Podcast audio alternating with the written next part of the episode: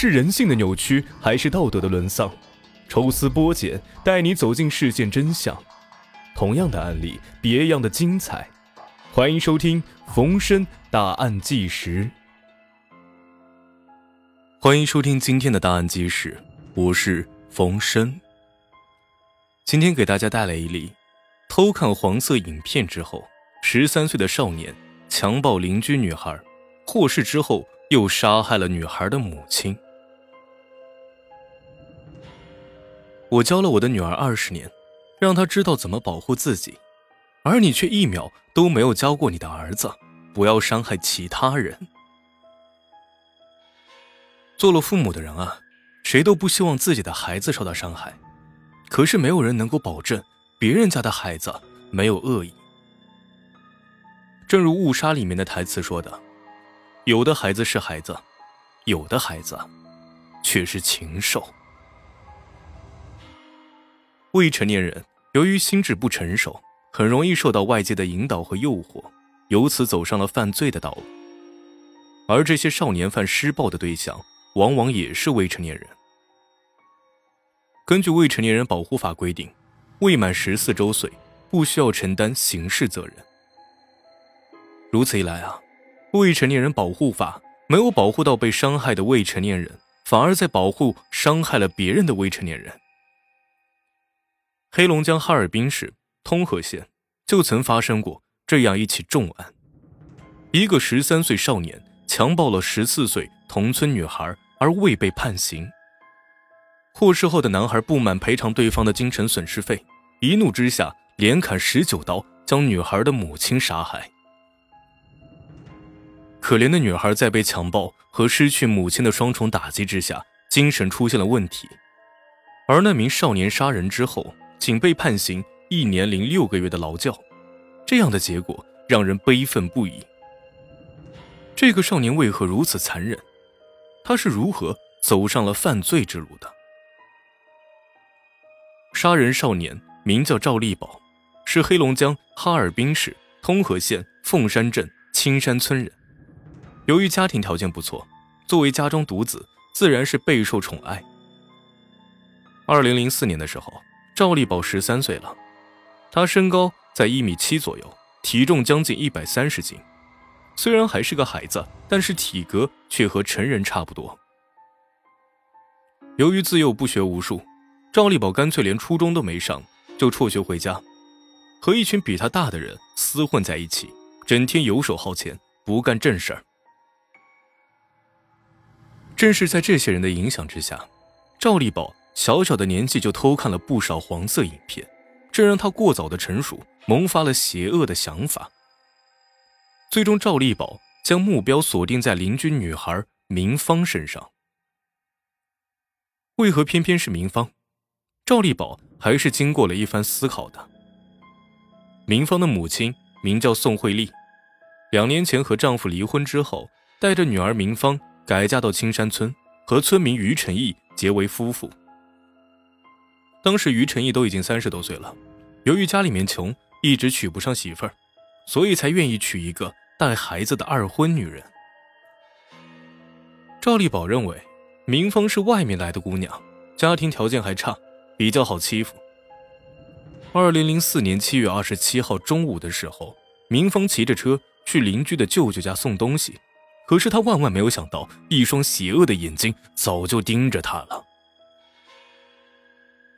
在一个拐弯处，明芳发现同村的赵立宝拦着路，他不愿意招惹这个二流子，想绕过去。结果赵立宝一把将明芳拉下车，捂着他的嘴，将其拖到了苞米地里面。那时明芳刚刚十四岁，还是个瘦弱的小姑娘，她无法挣脱赵立宝的控制，只能大声呼救，而赵立宝则猛击明芳头部几下，将其打晕。不知道过了多久。明芳在一阵疼痛当中醒过来，发现赵立宝正在强暴她。无论明芳怎么哀求，赵立宝依然不为所动，直到施暴完毕。事后，赵立宝恶狠狠地威胁道：“你敢告诉别人，我就杀了你全家！”明芳突遭此大难，脑子中一片空白，她迷迷糊糊地走出了苞米地，不知怎么的，走到了舅舅家。屈辱和恐惧已经压垮了明芳，他在舅舅家一言不发，将衣服偷偷的洗了。直到第二天，舅舅舅妈眼见孩子不对劲儿，一再询问之下，明芳才终于哭着说出了赵立宝的恶行。随后，明芳的爸妈闻讯赶过来，当天下午，赵立宝就被抓捕了。明芳被送到医院治疗，赵立宝则对强暴一事供认不讳。赵立宝的父亲曾经上门商谈私了，但是被明芳的父母一口回绝。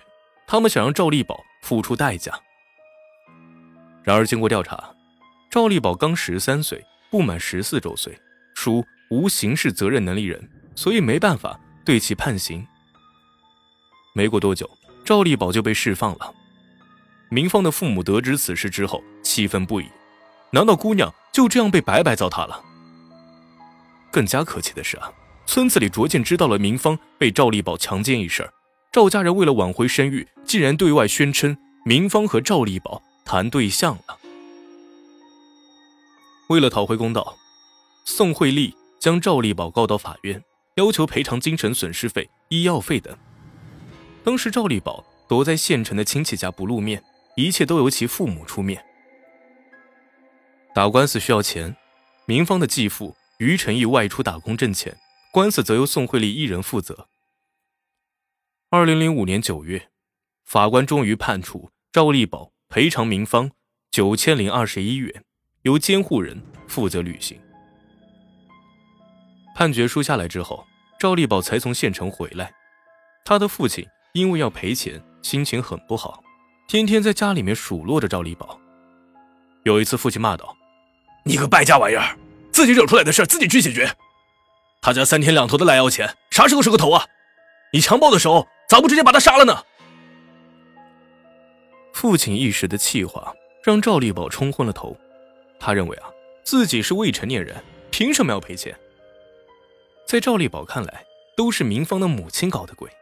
趁着于承义在外打工，赵立宝打算找宋慧丽去算账。经过了几次踩点，赵立宝寻找到下手的机会。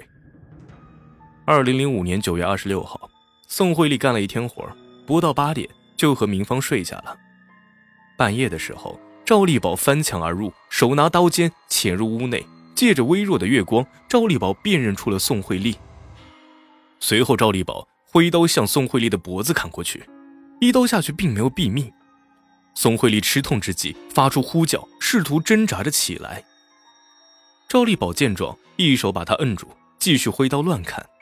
在这个期间，明芳被惊醒，他看到眼前那一幕，完全被吓傻了，整个身子钻进被子里，一直抖个不停。杀红了眼的赵立宝对着已经不反抗的宋慧丽连续挥刀，直到她完全不动为止。杀了宋慧丽之后，赵立宝又将明芳的被子掀开，他没打算杀明芳，只是在她的脸上啃了几口，就此扬长而去。赵立宝离开之后，明芳终于鼓足勇气跑到院子中哭喊道：“赵立宝把我妈杀了！”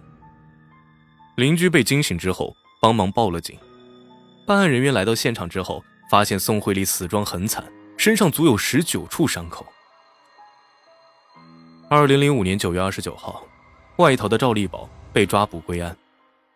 明芳本来就性格懦弱，连遭双重刺激，精神出了问题，每天吃不下，睡不着。整日里恍恍惚惚。于晨一回到家之后，彻底被激怒了。好不容易娶到的媳妇儿，就这样被赵立宝给杀了。他发誓要讨回公道。可是赵立宝由于是未成年人，仅被判了一年零六个月的劳教。赵家人担心于晨一报复，在审判期间举家从青山村搬走了，至此音信全无。另一方面。于晨一打官司和办丧事之后，欠下了一万元的债务，将家里面值钱的东西都给变卖了。他心中被仇恨充满，连地都不种了。明芳则是被姑姑接走，不知出何原因，不再继续和于晨一联系了。赵立宝一再作恶，却能活得好好的，而被他伤害的人则家破人亡。一个未成年人，如果没有得到正确的教育，必将会犯下错误。如果犯罪后没有受到应有的惩罚，谁也不敢保证他们不会再犯。面对如此情况，我们又应该怎么办？